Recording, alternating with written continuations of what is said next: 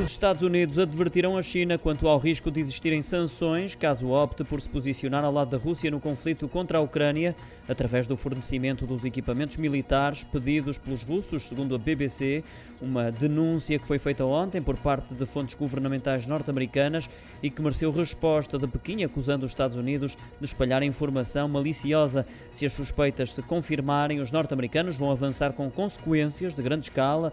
Jack Sullivan, conselheiro de Segurança Nacional, Nacional dos Estados Unidos da América já deixou aviso em contacto direto e privado com o governo chinês. A advertência norte-americana surgiu no dia em que Sullivan vai encontrar-se com o alto representante da diplomacia chinesa, Yang Jiechi, em Roma, um território neutro para ambas as partes. Durante a reunião, e de forma que fique claro para os chineses, o conselheiro para a Segurança Nacional dos Estados Unidos da América vai referir todas as possíveis consequências para a China e a exclusão de várias entidades caso optem por ajudar a Rússia.